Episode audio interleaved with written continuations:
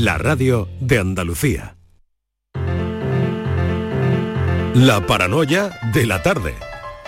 Es la que a esta hora nos trae Francis Gómez, así que todos listos, preparados para ver eh, cómo nos va a sorprender hoy. ¿Con qué nos va a sorprender hoy? Algo facilito. Venga. A ver, eso dice siempre. Bueno, primero buenas tardes y se me está ocurriendo sobre la marcha que quizás esta sección después del café, después de la cafeína, no sé yo si bueno. No lo sé, no lo sé. Igual alguien te propone ir a cenar, Francis Gómez. Pues nada, No yo tengo un buen ¿No? estómago, así que, Que sí. como decía aquel oyente, O sea que si te proponen ir a Ya. cenar, que sí, una amiga. sí, sí, sí, por favor. Vale, vale, vale. Que Bueno, propongan, nada. que propongan, verás tú cómo ah, se me- el, el móvil no suena. Bueno, pues venga, vamos todos. Inmaculada lista, Estivali también y Borja también. Aquí estamos. Venga, Aquí, pues aquí, vamos. aquí. Perdón, estamos aquí. Pues os voy a trasladar un poquito a las mil y una noches, por ejemplo. Oh, mira, Qué bonito todo. soy una cena y... Estoy en la cena, ya la hemos liado, ¿verdad? Bueno, pues Tú calla, Francis, que aquí no te hemos preguntado. Mejor que no hables. yo voy a decir lo que tengo que decir y punto, para no liarla. Venga. Tú vete a lo tuyo, que eso mejor. Eso. Bueno, pues un antiguo mercader de Arabia tenía 12 monedas de oro. Un día vio que un ladrón entraba por la ventana y se llevaba una moneda de su caja de caudales. Salió corriendo tras él, pero no pudo alcanzarle para recuperar la moneda. Cuando volvió a su casa contó la moneda de su arcón y encontró con sorpresa que seguía viendo 12, por lo que dedujo correctamente que le habían dado el cambiazo con una moneda falsa en alguna de las que tenía.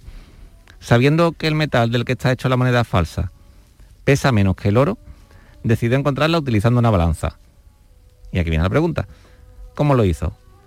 ¿Cuál es el número mínimo de veces que tendrá que utilizar la balanza para pesar las, las monedas y encontrar la que menos pesa? Eh, ¿Puedes volver a repetir lo que me quedé en la primera frase? Yo solo me he quedado con un dato. Que perdí una moneda Que le, que O la- sea, que le han guindado la moneda. de Yo 12, solamente con que hay que pesar de algo. 12, pensé. claro, de 12, Claro, de 12 se monedas quedó de oro. con 11. Se quedó con 11, pero le dieron, con le 11. dieron el cambiazo y le pusieron una moneda, moneda de oro falsa. Sí. Entonces, la- la- él, utilizando una balanza, va a localizar cuál es la moneda falsa. 11 veces, ¿no? Porque tiene que pesarlas todas. tiene que pesarlas, bueno, exacto, como utiliza la balanza Claro. y cuántas veces Claro. tiene que utilizarla como mínimo para poder encontrar la moneda falsa. Bueno. Vale. No, no es 11. ¿Alguien apunta No, algo más? hay más. Oye, Oh, eh, aquí tengo no hay aquí-. Tengo aquí a Rocío, No hay trampa tengo ni aquí a cartón. Rocío Martín, Rocío, que viene ahora a la entrevista, pero que está aquí ya metida en el ajo. Rocío, hola. Totalmente, buenas tardes y totalmente. Vamos a ver, yo primero lo de a mí lo de Cerezade ya me ha puesto un poquito porque no eso no vale, muchas mujeres para un solo hombre como que no. Ahora A ver, encima Mucha si ropa, la- tampoco pollo, vamos a empezar por ahí. sí, exactamente. Encima, que si las 12 moneditas y ahora me quitan, entra uno, se lleva una, pero me la devuelve, mm, pesar tiene que pesar las 12. Porque si no Tienes pesa las pesar 12, las 12. no sabes dónde está la... Correcto, a lo mejor puede tener que pesar menos, ¿eh? Sí, y la hombre, encuentras a la primera, la da, la- flojita. da la casualidad, Si pero tío- Si el tío es listo y las coge a mano y ve que es una pesada. tiene una balanza, ojo, tiene una balanza, Pero si ¿eh? no hace falta la balanza, si las mujeres cogemos los puñados de garbanzo. Bueno, a Bueno. ver. Ahora, para el hombre la balanza está bien. Con, con eso digo, ¿eh? a ver, os digo, os voy a dar una Venga. pista, bueno, lo, Venga, Venga, venga, venga. a ver. Fijaos que he pensado pista. de que estaría hecha, a lo mejor podía estar hecha esa moneda falsa, ¿no? Pues se me ocurre que de plomo, porque realmente el plomo pesa menos que el oro. Y pensando, realmente el oro es el séptimo metal más pesado, o sea que hay otros seis metales por encima del oro que pesan más. O sea, para Ah. acertar el enigma, hoy tenemos que saber eh, El, el Claro. peso de la tabla plata. periódica. La tabla periódica. No hace falta, no hace Hidrógeno, falta, no, Hidrógeno, no, litio... Hidrógeno, helio, litio, berilio, litio. Sodio, potasio, rubidio, cesio, francio, berilio, eh, Magnesio, hierro, cobalto, níquel. La tabla periódica. La tabla periódica. Oye, Periódica, mi clase de química me sirvió para algo. Claro, Gracias, mamá, sí. por las particulares. Bueno, os lo repito, no ya lo hemos liado tanto, me parece a mí que ya... Sí, sí, sí, ya, ya, Ni ya, hay moneda, ni hay mercader. Esta tarde, la grande. Esto de verdad. Venga, Le eh, dejamos las 12 monedas. y ya y si nos vamos, y si le damos las 12 monedas y nos vamos. que la llevamos y nos vamos a comer ahí. como decía mi Venga. profesor de Derecho Romano, como Calígula, cuando era su cumpleaños, que las ponía al rojo vivo y, la- y las tiraba así al público a la calle para que la Sí, cogieran. qué mala leche, ¿no? Venga, vamos. Tú no de idea encima, estando la cosa como está. Venga, pues vámonos. Bueno, lo repito, ¿vale? Venga. 12 monedas de oro que le han dado el cambiazo de una. Sí. la moneda de falsa pesa menos que las de oro. Y utilizando una balanza tienes que averiguar cuál es realmente la moneda falsa y qué número mínimo de veces necesitaría utilizar la balanza para encontrarla. Muy bien, si lo saben los oyentes, a ver el equipo de Sevilla que no he oído yo a Inmaculada hoy. Pero porque aquí estoy yo liada con esto. Está ahí, no que estoy haciendo Inmaculada está abriendo la tabla periódica en Google. Imagi- No, no, no. Es la- de las pocas cosas que me acuerdo de memoria. que describa a Inmaculada. Eh, tiene La eh, calculadora. no, no, tiene un blog, un bolígrafo a la derecha, la Qué mano bueno. izquierda sujetándose la frente como cuando estás haciendo un examen. Es que ya Ese con- es el cuadro. Claro, porque a mí me ha descuadrado ya lo del oro y que si la plata pesa más, que ¿Y si pesa agarra la más el cabeza? plomo. ¿Por qué Sí, te agarra sí. la cabeza? Porque estoy pensando. Ah, Claro, claro, claro. El cerebro está ejercitándose y pesa. Pero, hay- pues- pero yo no sé si ag- Agarrándote la cabeza eh, piensas mejor. Pienso mejor, sí, lo mismo que que, me tengo que quitar Eso- la gafa eso para tiene un aparcar café, o apagar Eso la para radio. ponerse la gafa para escuchar mejor, ¿eh? Sí, Eso lo hacemos todos. Yo apago la radio para aparcar. yo también, yo también, ¿eh? Yo bajo la música. Yo también Tiene, apago tiene. la radio, no, no apago la radio, bajo el volumen. Si queréis, sí, un día hablamos sí, de sí, eso. sí. Lleva un café con Bueno, eso. bueno, y Borja también, ¿eh? Y Borja también sí, lo sí, hace. yo también lo hago. Borja también lo nivel hace. cognitivo es así. sí. Oye, pues que vamos a saludar a Rocío Martín enseguida después de la publi, venga. Hasta luego.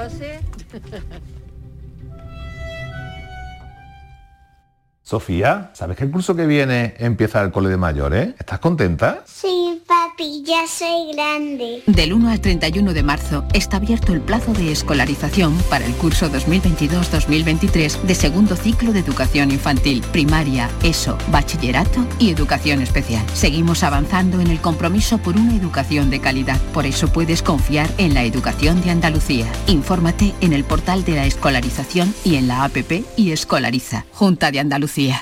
La vida es como un libro y cada capítulo es una nueva oportunidad de empezar de cero y vivir algo que nunca hubieras imaginado. Sea cual sea tu próximo capítulo, lo importante es que lo hagas realidad. Porque dentro de una vida y muchas vidas, ahora en Cofidis te ofrecemos un nuevo préstamo personal de hasta 60.000 euros. Entra en cofidis.es y cuenta con nosotros. Mediar es alcanzar acuerdos justos, estables y duraderos, porque sabemos que en la vida siempre se presentan problemas. Podemos ayudarte a solucionarlos. Contamos con profesionales de la mediación familiar. Evita un proceso judicial. Da el paso y solicita servicio de mediación familiar. Consejería de Salud y Familias. Junta de Andalucía. En cofidis.es puedes solicitar cómodamente hasta 60.000 euros, 100% online y sin cambiar de banco. Cofidis, cuenta con nosotros. En Canal Sur Radio, por tu salud, responde siempre a tus dudas. Hoy en el programa endometriosis, una patología que afecta a mujeres en edad reproductiva con síntomas variados y que puede comprometer la fertilidad. Nos situamos en la unidad del Hospital Virgen de las Nieves con los mejores especialistas para conocer tus dudas y preguntas en directo. Envíanos tus consultas desde ya en una nota de voz al 616-135-135. 616-135-135. Por tu salud, de lunes a viernes, desde las 6 de la tarde con Enrique Jesús Moreno. Súmate a Canal Sur Radio, la radio de Andalucía. La tarde de Canal Sur Radio con Mariló Maldonado. Ya ven, esta Alameda que les relato fue ese maravilloso escenario donde tuve la fortuna de criarme, donde comencé a satisfacer muchas curiosidades de niña y que he querido traer hoy hasta estas páginas para compartirlas con ustedes. En mi forma de concebir el lugar actualmente es como si se hubieran superpuesto dos mundos, la Alameda de antaño y la moderna, la alternativa. Hubo unos años, sobre todo desde los ochenta y tantos hasta aproximadamente el 95, en que precisamente la gente se vestía de progre para ir al mercadillo, que comenzó a ponerse por estas mismas fechas, y quien no iba acorde con la progresía desentonaba.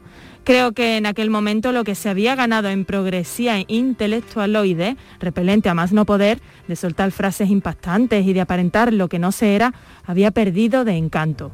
Sin embargo, hoy en día eso ha cambiado y ahora mismo se admite a todo tipo de gente, desde pintores, escritores, bohemios, pasando por supuesto por bares de ambiente mixto donde todo el mundo se siente a gusto. La Alameda ha vuelto a ser lo que era, a tener, gracias a esa gente que ha apostado de nuevo por mi barrio, ese espíritu artístico de toda la vida, en cuyos bares se hacen exposiciones, se filman cortos, se dan conciertos con música, sin música, donde se puede comer, tomar copas y en resumidas cuentas, pasarlo bien por ser un lugar precisamente de solera, con arte y, como yo digo, un espacio universal en donde todos y todas tenemos nuestro sitio basado en el más absoluto respeto.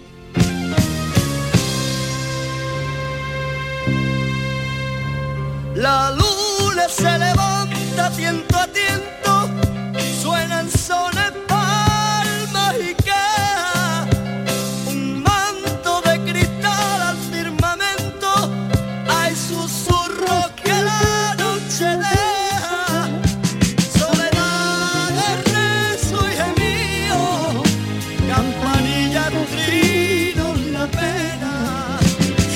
cuarto, ¿la estás cantando, Rocío? ¿Tú La también? estoy cantando, la estoy viviendo, estoy escuchando a Pepe Roca, que parece que lo tengo aquí al ladito, a este grupo Alameda que a mí me hizo soñar tanto y llorar tanto cuando no estaba en Sevilla. Que bueno, gracias por haberlo puesto como música de fondo cuando yo hablo de, de mi Alameda, porque yo soy de la Alameda de Hércules, esa Alameda que antes nadie quería nombrar porque era un sitio de prostitución, luego lo fue de, gente trans, luego llegamos al mercadillo famoso, luego llegamos a lo que es ahora, que es un sitio donde hay espacio para todo el mundo, siempre que se vaya con respeto. Y a mí me parece que en eso ha ganado mucho la Alameda, pero yo sigo queriendo a mi Alameda como sea, como sea. Yo nací allí, en el número 7, que era ahora es el 13, pero en esa casa, yo no nací en el hospital. Yo nací dándole la cara a Julio César y a Hércules. Qué bonito, Rocío.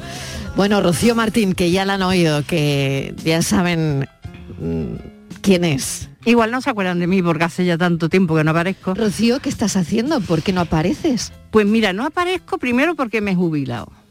Y aquí la gente yo creo que trata de trabajar para comer. Una vez que tiene para comer, para que va a trabajar.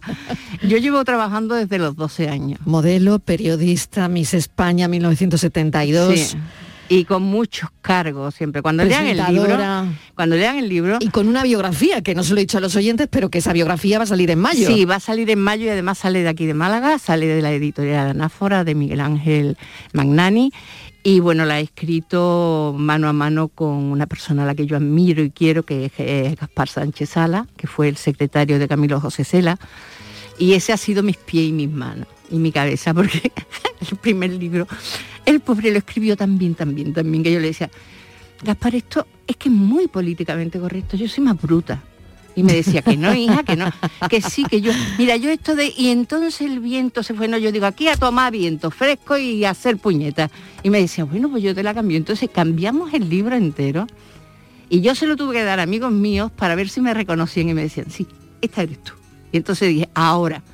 Y entonces me vine a vivir a Málaga, que llevo ya tres años, vivo en Torremolinos.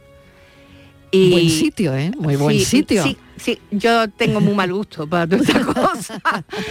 vivo muy a gusto, vivo sola, eh, vivo enfrente del mar. ¿Sabes lo que hice nada más llegar? Pues llamar a, a Vicky Flores, a la hermana de Pepa. Mm. Yo a Pepa la conozco, pero le digo, no la voy a llamar a Pepa, me parece ya demasiado. Y entonces llamé a Vicky y digo, Vicky, digo, dile a tu hermana que desde mi ventana el mar sí se ve. Qué bonito. Y el otro día me mandó ella una un, un vídeo con otra amiga nuestra cantando, canta, háblame del mar marinero y mirando al mar. Y, y me reí mucho porque digo, desde mi ventana el mar sí se ve. Entonces, Rocío, cuántas cosas, qué, qué vida tan intensa, ¿eh? no te lo imaginas, Marilo. Cuando leas el libro mía. vas a flipar. Porque mm, de mí se ha sabido eh, lo que yo he querido, que ha sido poco. Y siempre dando el mismo aspecto, niña que no tiene problema, niña que... Mm. Ay, mira, mi Pepa cantando. Eh, pero lo que la gente no sabe es lo que hay detrás de una vida, ni lo que se pasa, ni... mm, y, y yo muchas veces veía, cuando era más joven, veía la- las telenovelas, ahora no me Mm. trago una telenovela ni aunque me den dinero, Ahora están muy de moda las turcas. porque están los tíos muy mu- buenos, vamos a ser, dejarnos, porque, porque, vamos, yo prefería, yo prefería mm, de aquí de Andalucía y de cosas que me enteraba, hasta mira, me gustaba hasta el te quiero frijolito, ese me hacía mucha gracia. Y- pero vamos, yo no me trago, pero yo veía las telenovelas y yo decía, esto no es nada.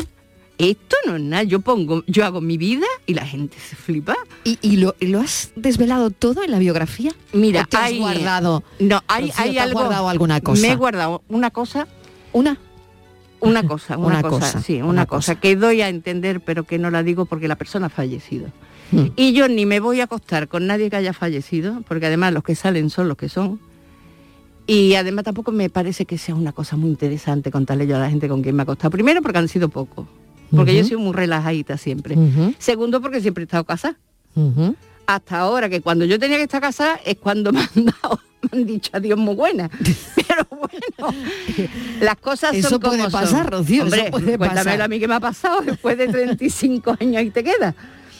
Pero bueno, yo creo que las cosas muchas veces son para bien. Y a mí me ha hecho esto después de pasarlo muy mal. No lo estoy pasando todavía bien. Esto quien te lo, quien te Mm. diga que lo está pasando bien te engaña. Por la ruptura, ¿no? Hombre, una ruptura de 35 años y con un hombre al que tú has querido mucho, eso Mm. no. Y sobre todo pensando en el futuro, en que yo tengo cinco nietos, Mariló. Mm. Yo disfruto con mis nietos más que con mis Mm. hijos. Mis hijos Mm. ya están criados, son mayores. Qué pena ahora que no tengo yo mi casa, que no tengo a mi marido, que no nos podemos ir mm, de Pero bueno, mejor así, ¿no? No, porque la familia, por mucho que digan, cuando una familia se separa, la familia se rompe. Digan lo que digan. Se puede llevar a la pareja muy bien. Yo me llevo muy bien con mi... Con, mi- Con tu ex. Con mi ex. Bueno, yo tengo dos. Yo estoy como la Liz Taylor. Bueno, perfecto. Pero vamos, que el primero duró poco y es íntimo amigo mío. Pero ¿y tu corazón cómo está ahora? Mi corazón está mm, vacío, mm, eh, lleno de amor por todo, de agradecimiento con algunas personas que se han portado muy bien conmigo, con pena por otras personas que no han estado a la altura, sobre todo cuando una persona te defrauda, porque no hay necesidad ni de mentir ni de defraudar, tú cuentas las cosas como son. Yo sé que no soy un billete de 500 euros, no me lo tenía que decir nadie. Yo sé que tengo una edad ya, yo voy a cumplir los 68 en mayo. Necesitabas esta biografía para explicar... Ha sido una especie de terapia. Sí, para explicar el paso del tiempo también. Sí, pero sobre todo porque la gente tenía una imagen mía que no correspondía. Yo he sido ¿Qué imagen crees que yo he tiene sido la gente? Es que cuando yo era Miss, las Misses teníamos el eh, rápidamente Miss España tonta. Ujú. Miss España tonta. Ahora no, ahora son todas las, las ¿cómo se llama? La- las chicas estas que están... Influencer. Las influencers son todas Eh. inteligentísimas. Eso no se cuestiona, porque ahora, entre otras cosas, el feminismo no te deja cuestionar nada. A mí eso me parece fatal, porque a mí me gusta cuestionarlo todo, a mí me gusta la igualdad. Y me gusta el feminismo dentro de la igualdad, yo no quiero ser feminazi. Yo lo he pasado fatal porque he sido una mujer, el libro se llama Mi Pola. Y quiere decir yo sola, porque yo he estado sola siempre, que eso es algo que la gente no sabe. Cuando estás muy arriba, ¿hace mucho frío? Sí. Y Hace hay mu- mucha soledad. Sí, porque además cuando tú te crías con tu madre y con tu abuela, cuando te falta tu madre es como si te faltaran las manos y las piernas. Mm. Pero eso no te vaya a creer que con 20 años. Con 20 años hay días que dices tú, "Uy, mamá, retírate un poquito y a mí me da una harta de calor. Mi madre era de las que yo tenía una cita con un señor que a ella no le gustaba y se plantaba la cita. Vamos, que era así. Pero claro, a mí mi madre se me fue en el año 2007. Yo sí te digo, yo sigo hablando con mi madre todos los días. Yo creo que duermo con mi madre. Hay veces que la noto al lado, pero no es mal rollo de ahora los muertos vivientes, no, no, no, no. Mi madre al lado con todo el cariño del mundo. Y si hace frío, lo único que ocurre es que hay un momento en el que te hartas de dar explicaciones. Por ejemplo, es que tú no eres periodista. Bueno, pues ahora sí soy periodista, tengo carnet de periodista. Que no he estudiado. Claro que no he estudiado, me tuve que poner a trabajar porque a mi madre cuando yo tenía 12 años la operaron de cáncer de garganta. Y el dinero que entraba en mi casa era el mío. Con 12 años que tenía que mentir para decir que eran 14. Y eso está en la biografía. Eso está en la biografía. Y eso nadie lo sabía, ¿no? Eso no lo sabe nadie. Eso no lo sabe nadie. Entonces yo con 12 años dejé de estudiar. Porque no casaba Rocío el- una vida idílica que se quiere proyectar, ¿no? De una Miss, que Pero yo eso no lo he un título nunca. maravilloso de belleza, una mujer hermosísima. La prensa vino a verme, la, la prensa vino a verme a mi casa de la Eso no se contaba. Eso no se contaba. Mira, yo te voy a dar un dato y además me da mucha pena porque es una persona de Málaga y que ha fallecido. que fu- era Amparo Muñoz. Tú sabes que Amparo Muñoz cuando salió Miss España, pues su casa era humilde, como Mm. la mía. Mm. Pues se fue a casa de Dibildo y de Laura Valenzuela para que le hicieran los reportajes. ¿Por qué? Porque no se podía vender eso en una revista, se tenía que vender ese chale con esa piscina y entonces parecía que, que Amparo vivía ahí. Y Amparo no vivía ahí. Amparo tenía su familia, su casa. Y eso era un engañabobo que quedaba muy bien. Lo que se proyectaba. ¿no? Era lo que se Bueno, proyectaba. hemos conocido eh, hace poco eh, Rosa que contaba en una entrevista. Sí, pero Rosa yo creo que a ella- un periodista sí. muy conocido que ella vivía no vivía en Armilla, que al final es verdad que Que vivía en el campo, ella claro, estaba en el tuvo campo. que eh, un poco no sé. Sí, pero Rosa manera- tiene un problema. Rosa ha tenido falta de, de personalidad, cosa que a mí eso me sobra. Yo no diría personalidad, yo diría otra cosa, que lo tienen los señores, pero nosotros normalmente lo mismo eh, tenemos varios. Yo no tengo varios, porque me los quitaron con 35 años porque tuve un cáncer. Pero me quitaron los ovarios, pero me dejaron lo otro, que es lo que tienen los señores, porque eso, como son imaginarios, eso no te lo pueden quitar. Y entonces tú te tienes que abrir camino en la vida. Tú no puedes pensar que por ganar un concurso lo tienes todo. Yo le agradezco a la persona que me dijo al otro día de ser Miss España, Rocío, esto dura un año. Y dije, gracias. Porque esto es una escalera que se sube y luego se baja. Yo no puedo vivir toda la vida de Miss España. Es que no es lógico. ¿Qué es lo que hice? Prepararme para cuando no fuera Miss España tener trabajo. Y entonces empecé como modelo. Luego, eh, me- yo he hecho de todo. Luego me, me fui de Relaciones Públicas a Valencia y me casé la primera vez. Tuve a mi hija. A los 14 meses de mi hija me volví a Sevilla. Estaba de modelo. Monté la primera escuela de modelo que hubo en Andalucía. No solamente la monté, sino que hice todo lo, lo que había que hacer para que fuera enseñanza no reglada, reconocida por la Junta de Andalucía y con un epígrafe para que se dieran de alta en la seguridad social. Eso no se me ha reconocido nunca. A mí me da igual. Yo sé lo que yo he hecho. Y a los 30 años la quité porque ya estaba metida de lleno, me saqué mi carnet de prensa de periodista aquí, Crónicas marcianas. Crónicas marcianas. Con Sardá. Con Sardá. En un momento en el que, bueno, todo el, todo el mundo, mundo quería veía- trabajar con Sardá. Exactamente. Tómbola, que también lo hice. Es decir, yo empecé en el año 89 en A Pleno Sur de aquí de, de Canal Sur, que se hacía una televisión bestial, bestial. La trabajábamos mucho, pero aquello era... Y luego aquí me llevé muchísimos años. Me cogió haciendo un programa de salud que se llamaba... Es que yo... Tantos programas, Rocío. ¿eh? Sí, pero el programa de salud yo le, tenía, yo le tenía puesto un nombre. Porque ¿cómo se llamaba el programa? El programa tenía un nombre y yo, y yo le. Eh, es que no me acuerdo cómo se llamaba Bueno, el da programa. igual, han sido Pero tantos. le, le puse un mote. Y entonces había veces que cuando lo promocionábamos yo saltaba con él. Mm. Ah, se llamaba Horizontes de Salud y yo le decía Chorizontes de Salud. Y eso se me soltó un día. Y me llamó, me llamó Paco Cervantes y me dijo, ¿quieres dejarte ya de chorizo? Porque Paco, está, Paco es una maravilla, yo le agradezco todo lo que he aprendido con él, que ha sido muchísimo. Rocío, y, y tu lucha contra el cáncer, que además mm, lo has visibilizado, es decir, desde...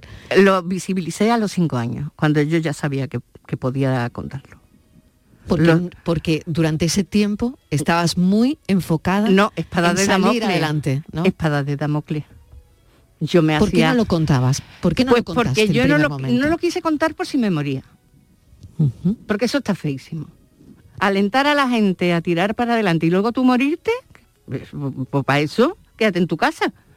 Y entonces, cuando a mí me dijeron el primer año, digo, bueno, pues el primer año, al primer año lo, cuento, para que vean que yo he salido. Porque yo, yo cuando me dijeron que tenía un cáncer, además con posible metástasis, microinvasor, dije, bueno, yo me muero. Y cuando me dijeron, no lo hemos podido quitar todo, fue una operación de ocho horas. Estuve a punto de irme después de operarme porque perdí muchísima sangre, me, me pusieron sangre corriendo. Yo a la Seguridad Social, a Miguel Sánchez Muñoz y, y- y al oncólogo que me operó, Antonio Reina, le tengo que estar agradecida hasta que me muera porque hicieron, yo tenía una hija con dos años. Marilo, tú sabes lo que es pensar que tu hija no se va a acordar de ti porque los otros ya eran más mayores. Y los reuní a los tres, le dije, mira, mamá se tiene que ir al hospital, pero va a volver pronto. Es que estoy malita y me tengo que curar allí. Pero mis hijos no sabían de qué iba. Y yo decía, yo, ¿cómo me voy a morir con, con mi Alejandra que tiene dos años y pico? Que no se va a acordar de mí, no, no sabe ni mi voz cómo, cómo, cómo sería. Y le eché mucho, le eché mucho ovario. Luego me mandaron a Valencia a darme radio, eso fue tremendo, eso fue, yo decía, esto lo han inventado los chinos, porque esto es un martirio chino, eso era tremendo, tremendo. Con decirte que yo la primera vez dije, no vuelvo, no vuelvo, no vuelvo, no vuelvo, no vuelvo, aunque me muera, no vuelvo. Y el que era mi marido entonces me metió en, la, en, la, en el tren, me trajo a Málaga y me llevó al Torre Quebrada, que sabía que era donde yo estaba más a gusto. Me pegué allí cuatro o cinco días hasta que se me olvidó todo, aunque yo no me acordaba de casi nada, y me dijo que tenía que volver y volví. Pero bueno, no te puedo imaginar, es decir, ve- porque te estoy hablando de hace 35 años. Claro. Entonces, es, que eran, no eran como ahora, Era ahora todo es mucho más, fácil. invasivo, claro, claro. Y entonces, bueno, pues salí de ahí, lo visibilicé a los 10 años porque me estuvieron engañando, al año. No, a lo- al año no, a los 3 años. ¿A los 3 años? Sí, a los 3 años todavía. Y todo eso con tus mm, eh, evaluaciones que yo me, me hacía, la citología me sentaba, me empezaba a mover de delante a atrás y así me llevaba tres días sin comer, sin dormir, sin nada, hasta que me, Hasta que da- te daban hasta que me llamaba y me decía, Rocío, negativo todo. Ay, me iba. Me acuerdo una vez en Navidad que me fui a la calle Sierra a cantar villancico con los grupos que había allí. Loca perdía. Porque eso era de verdad de volverte loco. Era espada de Damocles, ver la expo y tú decís, ¿veré yo la expo? Igual no llego. Eso es tremendo. Eso, la persona que lo esté pasando, y si lo ha- hay alguien que nos escuche y lo está pasando, échale lo que tú sabes, porque eso se vence con la mente. La mente es más fuerte de lo que nos imaginamos. Aunque te digan que te estás muriendo, vale, pues si te estás muriendo, que te dejen de dar cosas. Porque si te estás muriendo, que no te den más nada, que no te estropees más. Pero si hay un 1% de que tú salgas, la mente, yo puedo, yo puedo y yo puedo. Y agárrate a lo que tenga, pero agárrate, porque tú sales. Lo mismo que salí yo y lo mismo que salió mi madre. Y eso es así. En esta vida hay que echarle muchas narices. La vida no te da nada, f- no te da nada fácil. ¿Cómo es tu vida ahora, Rocío? Mm, rara. ¿Por qué rara? Porque vivo sola. ¿Y cómo llevas la soledad? La llevo bien, pero de vez en cuando echo de menos a mis hijos, a mis nietos. Es que tengo unos nietos. echo de menos también una pareja. Eso no tanto, porque las parejas dan mucha guerra y más cuando nos ponemos ya mayores. Pero bueno, no te voy a negar que sí la echo de menos, porque yo mi vida ha sido siempre en pareja.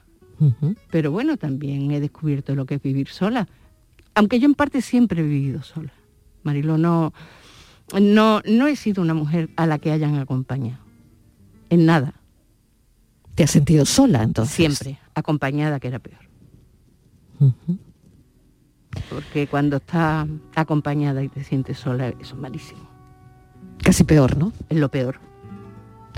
Rocío, mm, en la biografía va a estar todo esto que estamos más. avanzando y más. Y más. Todo esto y más. Em, ¿Qué le dirías a una persona que gana un título de belleza Que no sirve para nada. hoy día? Que- ese que no sirve para nada. Ya hoy en día no. Hay que ser influencer. Y hacerte, menos en el váter haciendo pipí y caca, foto en todo. ¿Cómo llevas tú lo de las redes, Rocío? Uy, fatal. el caso es que, además, cuando entro, no dejes de entrar, que, que lo pasamos muy bien. Porque yo, por ejemplo, en, en Facebook siempre pongo el evangelio. No el evangelio, el evangelio. Y entonces, pues cada día pongo un dicho. El no te esfuerces por saber que el tiempo te lo dirá. Llegará un día en que estará el rey en el trono y el payaso en el circo. Eh, es decir, cosas así a las mujeres. eh, no permitan nunca que nadie... esto- eh, El evangelio. Y entonces todo el mundo, ole el evangelio de hoy. Ole, ¿qué, qué me ha gustado? Ay, veces que de cachondeo, ¿no?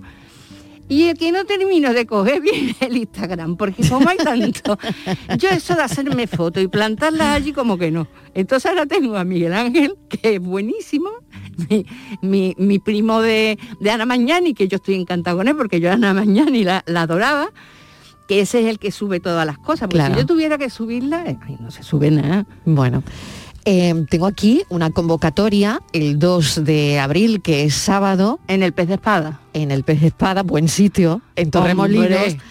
Donde eh, Rocío va a haber una hay un coloquio de mucha gente interesante, escritores. Sí, hay mucha, Cuéntame muchos un poco y, escritores. oye, si la gente quiere ir a verte, Claro, a, ir ver, a verte no, a, verme a mí, a ver a, a- los realmente importantes, que son mis compañeros, que tienen libros y que son gente inteligentísima y hay mujeres maravillosas. Yo voy a, digamos, tú que entiendes el lenguaje de Sí. la profesión, a cebar el libro.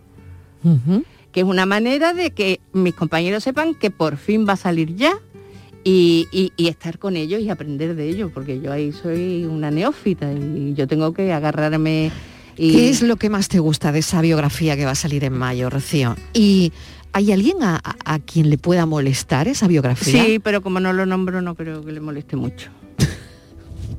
Eh, a ver, te lo digo así de claro. Lo mejor de esa biografía es que la gente van a saber quién soy yo.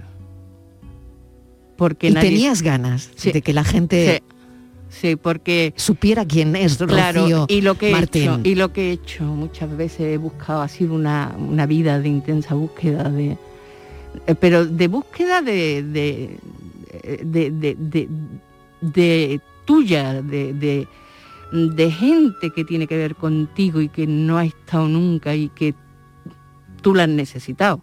Mm. Y, y cómo poco a poco lo he ido consiguiendo todo. Y, y ha habido también, por ejemplo, cuando me hablan del Me Too, digo, el Me Too ha existido toda la vida de Dios. Toda la vida de Dios ha existido. ¿Tú te has sentido acosada? Hombre, tanto. Sí. Hombre, y tanto. Mm. Hombre, y tanto. No solamente acosada, yo, yo me he sentido peor. Pero eso es lo único que no voy a hablar, porque esa persona ha muerto. Mm. Y entonces, como no está para darme la, la, la respuesta, no, no lo hago. Pero vamos, que eso yo y cualquiera que haya salido en los años 70, que es que, vamos a ver, había productores que tenían una cama de mueble en su despacho, que estamos hablando, ¿es que somos tontas o...? Porque a mí me hace gracia cuando, ay, no, yo. Mm. Pero no, no, no se denunciaba. No se podía denunciar No porque se escuchaban. No, No, es que no, si es que tú ibas a la Mm. policía y decía que me va a pasar esto, pues, algo habrás hecho. Mm. Pero eso lo hacían hasta las madres. ¿eh? Cuando tú llegabas, yo he visto a señoras que han llegado a su casa y le han dicho, mamá, que mi marido me ha pegado. ¿Por qué lo habrás hecho? Qué horror. Eh, que por Dios, por los clavos de Cristo, a mi hija le pegan y es que, lodos, es que ¿no? no le queda, a, a, a- a mi yerno no le queda tierra para correr. Mm. Eso te lo digo ya. Rocío, qué bien que todo esté cambiando, ¿no? Y que Sí, cariño, además de verdad. Sobre todo, eh, a mí ya no me queda mucho, pero la- em, eh, yo veo a mis nietas y a mí me encanta ese carácter que tienen desde chica. Ves a la que es la princesa de Disney, que es yo, abuela, te quiero, desde el firmamento y con mi, con mi esto, con mi unicornio y tal. Y luego tienes a la otra que con dos años y pico, un día que estaba yo por allí y dice, Abu, digo, ¿qué dice? Mi cuerpo dice que no quiere recoger más, ¿eh? y ahí tú te paras y dices, ¿ahora qué hago? ¿Ahora qué hago? Y te Qué la bonito. tienes que comer. Rocío, te agradezco muchísimo la visita y, Ay, yo a ti, nada, Mariló, mil se gracias me ha por esta- pasado por esta rápido. charla. Llevamos casi media hora charlando. Pero de es verdad. que es una vida, es una vida intensa, muy intensa, ¿eh? Oye, tienes que venir a... Claro que voy, te tengo claro un que libro. sí, claro te que tengo sí. un libro Claro que sí. para ti. Pues allí estaré. El sábado 2 de abril. No, el eh, libro se presentará sobre mayo. sobre mayo y el sábado de abril es la cita el encuentro Mercado Literario en el Pez Espada. Estarán todos mis compañeros, estaré yo también, lo pasaremos muy bien y sobre todo aprenderé de ello, que siempre hay que aprender. Mil gracias, Rocío Martín, un placer. A ti, Mario, un placer.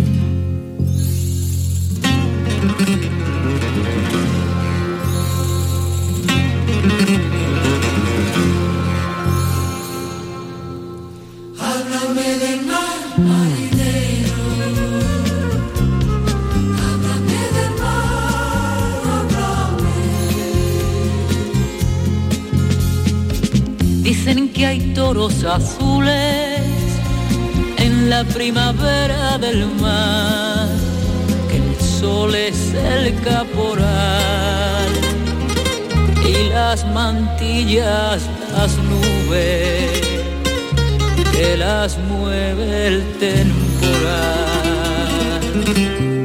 Dicen que hay toros azules en la primavera del mar. Háblame del mar marinero. Dime si es verdad lo que dicen de él. Desde mi ventana no puedo yo verlo. Desde mi ventana el mar no se ve. Háblame del mar marinero. Cuéntame qué sientes allí junto a él. Desde mi ventana no puedo saberlo. Desde mi ventana el mar no se ve.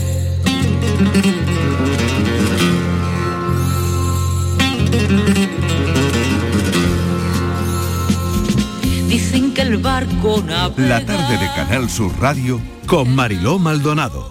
También en nuestra app y en canalsur.es.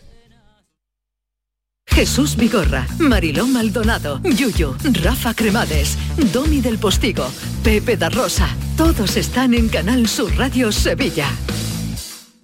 Estrés, reuniones, planificaciones. Respira. Si eres autónomo, en Caja Rural del Sur te ofrecemos la tranquilidad que necesitas. Cuéntanos tu caso y nos encargaremos de todo. Te esperamos en nuestras oficinas. Caja Rural del Sur. Formamos parte de ti.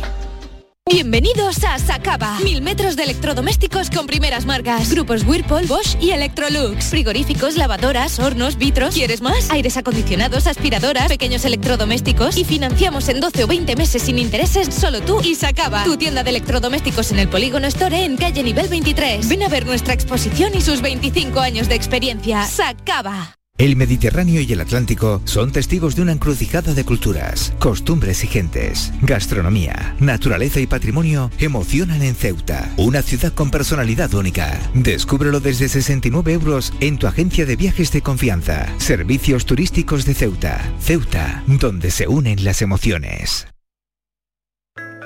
En Andalucía, el agua es nuestra prioridad. Más transparencia con el Pacto Andaluz por el Agua. Más de 300 actuaciones impulsando la depuración. Más inversión en la restauración de cauces y modernización de presas. Más claro que el agua. Consejería de Agricultura, Ganadería, Pesca y Desarrollo Sostenible. Junta de Andalucía. Con tu coche, no te líes. Conmigo te mueves seguro, eres puntual, ahorras, llegas donde quieras y contaminas menos. Transporte público de Andalucía, seguro, económico y sostenible. Junta de Andalucía. Mano de santo limpia la ropa, mano de santo limpiar salón, mano de santo y en la cocina, en el coche, en el watercloak, mano de santo para el hotel, mano de santo para el taller, mano de santo te cuida, mano de santo te alegra la vida, mano de santo, mano de santo, ponte a bailar y no limpies tanto, mano de santo, mano de santo, ponte a bailar y no limpies tanto.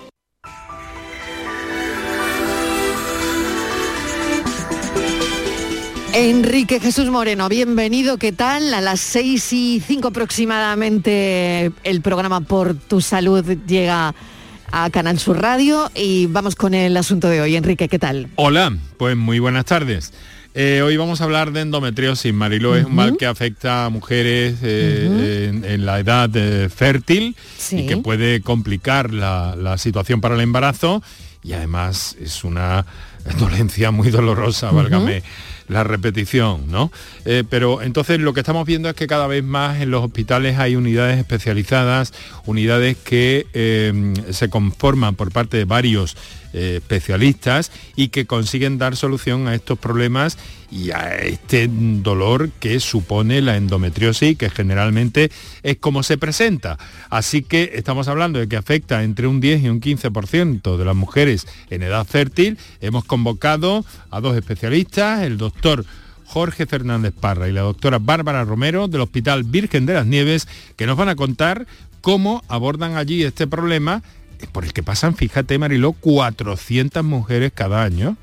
Y además, pues bueno, vamos a eh, abrir también nuestras líneas de comunicación para todas las dudas u orientaciones que necesiten nuestras oyentes. Muy bien, pues a las 6 en punto. Bueno, 6 y 5, ¿vale? Eso es. Gracias, Enrique. Un beso. Un beso, Hasta ahora. hasta luego. Endom- en- ¿Cómo se dice? Endometriosis. Endometriosis. Uf, Me ha, endometriosis. me ha costado la palabra. Venga, un beso. Hasta luego. Hasta luego. El resumen de la jornada con la última hora del deporte, la economía y el análisis lo tienes en el Mirador de Andalucía. De lunes a viernes desde las 7 de la tarde con Natalia Barnés. Quédate en Canal Sur Radio, la radio de Andalucía.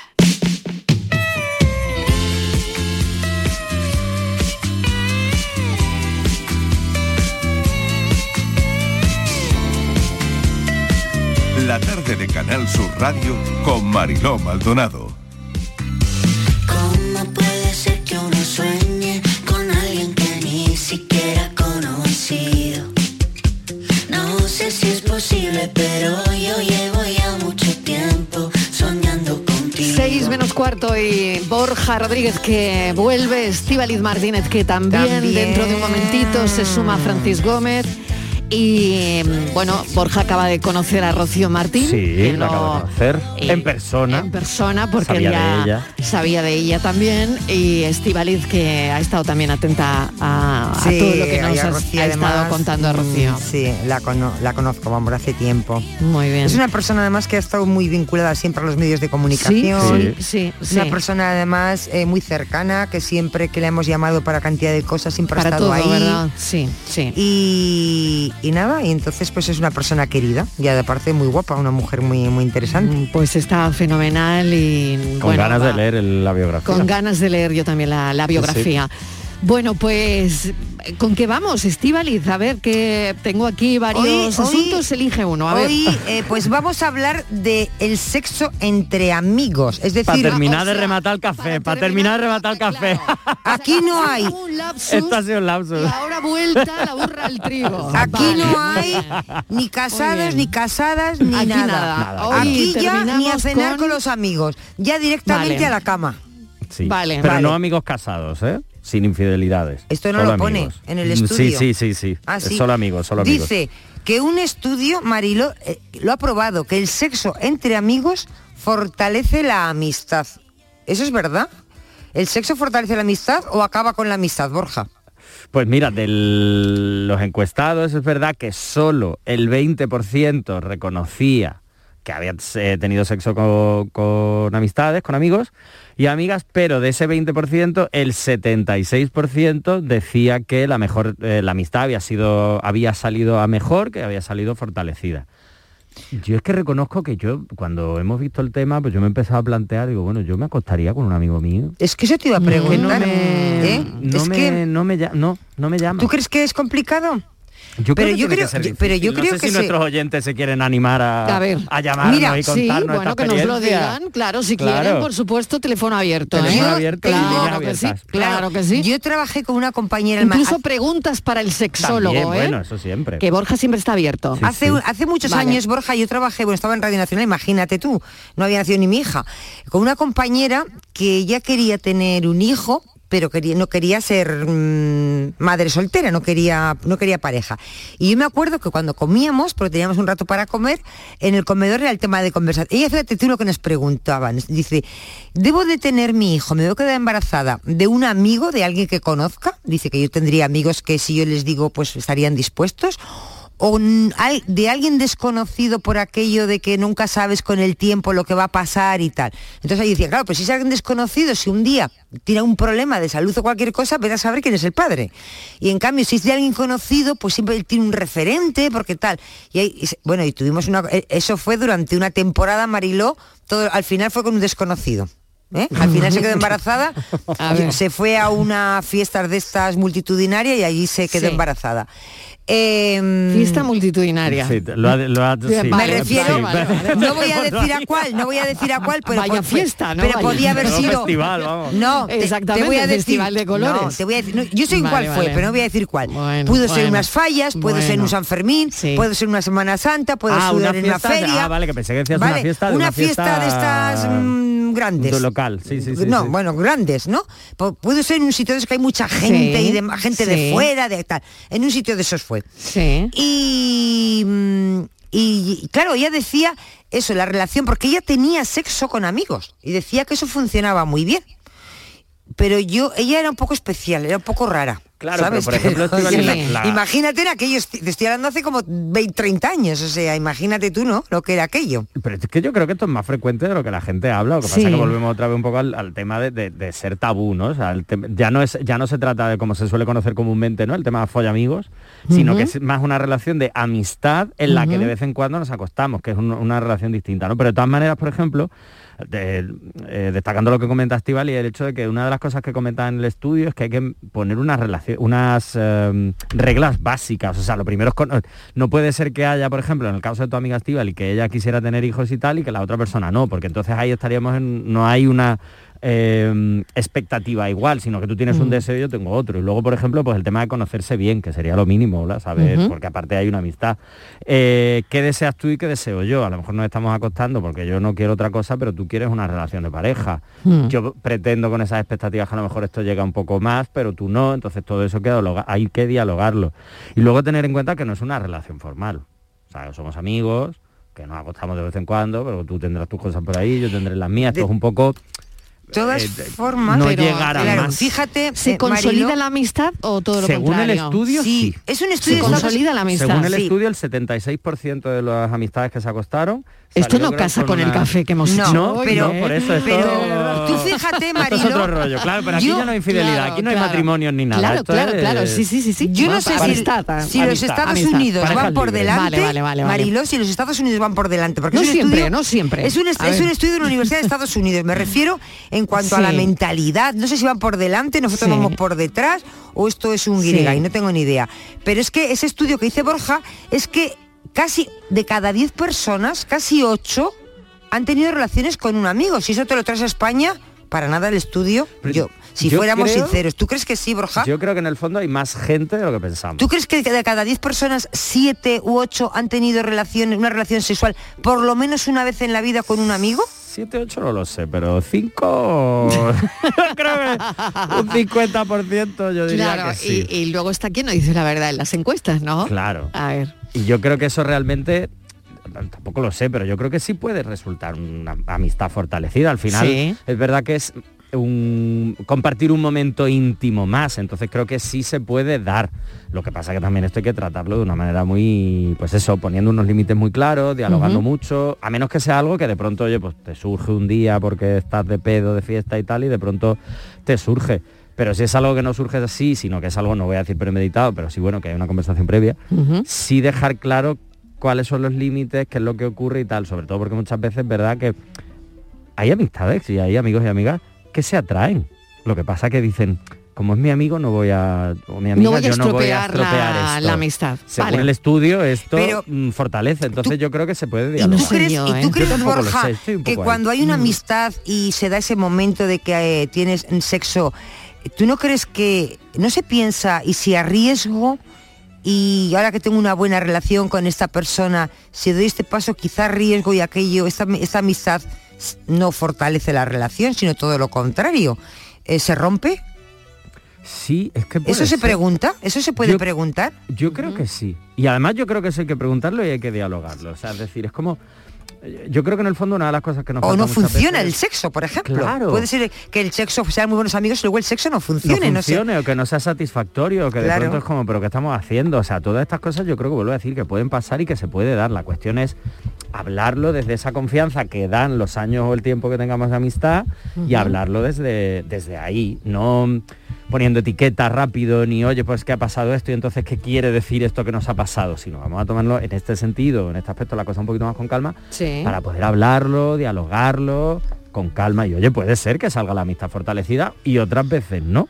Por eso digo que todo esto es muy relativo. Es verdad que el estudio dice que sí, pero esto nos da para un café y otro ratito en el que la gente nos pueda llamar y decir, no, ya ves, pues ha pasado digo, aquí, ya no me llevo bien, no sé si me llevo bien. que habría que tendríamos que hacer ese estudio en España. El resultado, Sí. yo creo, las conclusiones serían, yo pienso que totalmente diferentes. Si somos sinceros en las respuestas. Sí. Claro, Porque claro, si no has tenido relaciones y dices que sí, y me preguntan a mí que no he tenido relaciones con ningún amigo y por aquello darme el pegote, digo, oh, yo sí.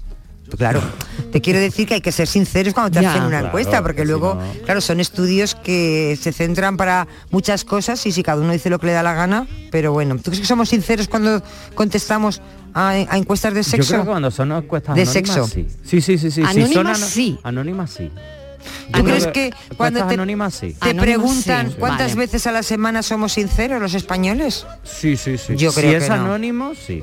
A ver ¿Tú qué crees? piensa Francis, que lo tengo aquí muy atento ya con todo preparado para resolver con el su enigma balanza. Francis está con Yo- su con la balanza. y las monedas. A ver, ¿tú qué crees? ¿Decimos la verdad en las encuestas? Yo digo como House, eh, todo el mundo miente.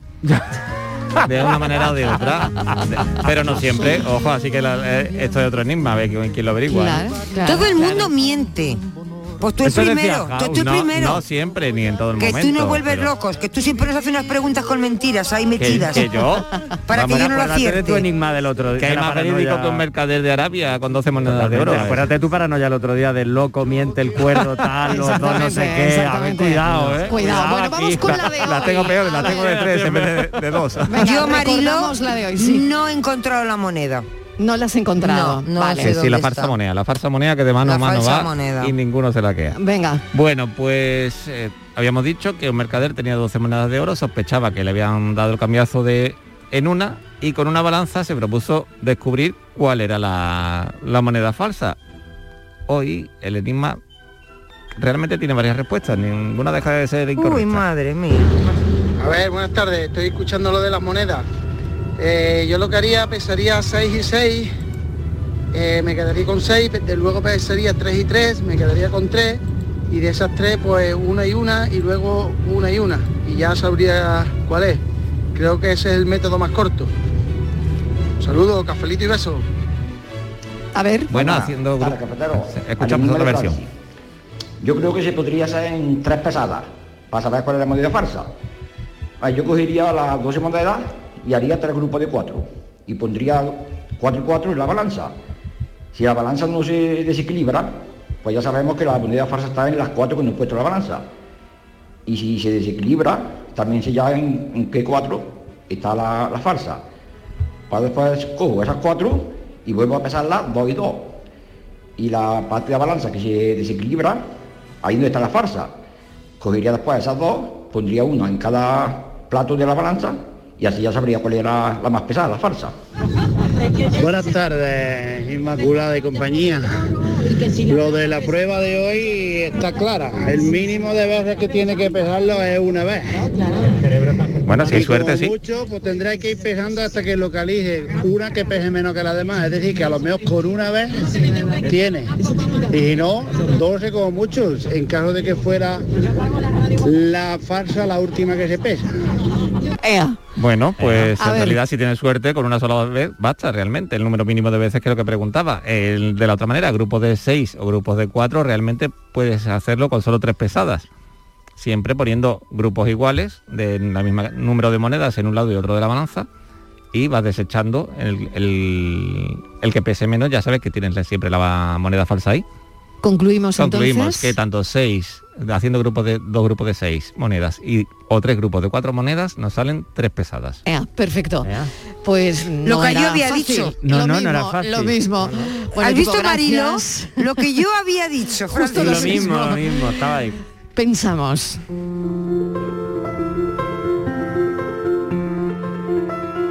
Desde que el abominable Putin decidió comenzar la atroz guerra de Ucrania, los países de la OTAN son, somos los, los buenos y Putin y Rusia son los malos.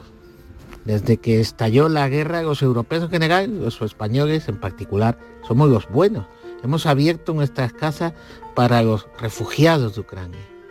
Pues bien, al hilo de buenos y malos, les planteo varias preguntas para que piensen.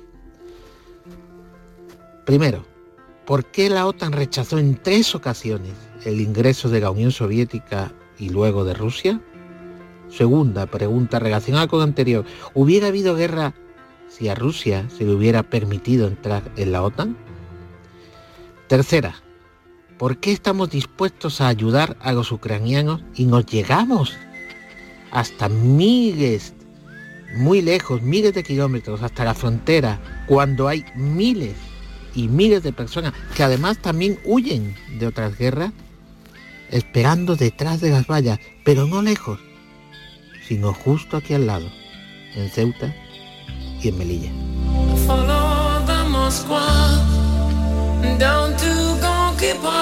Es el pensamiento del escritor Jaime Aguilera. Sigo dándole vueltas al concepto de buenos y malos en las guerras. Qué difícil, ¿no? Veo dos bandos, verdugos y víctimas. ¿Muchas víctimas? Sin perder nunca de vista que entre los verdugos hay víctimas y entre las víctimas a veces hay verdugos. Nunca he ido a una guerra, pero mis armas serían un boli y un cuaderno. Pero tampoco sé en lo que me convertiría, porque cada guerra tiene algo que nos hace peores. Gracias por estar ahí. Mañana a las 3 volvemos, como siempre, a contarles la vida. Adiós.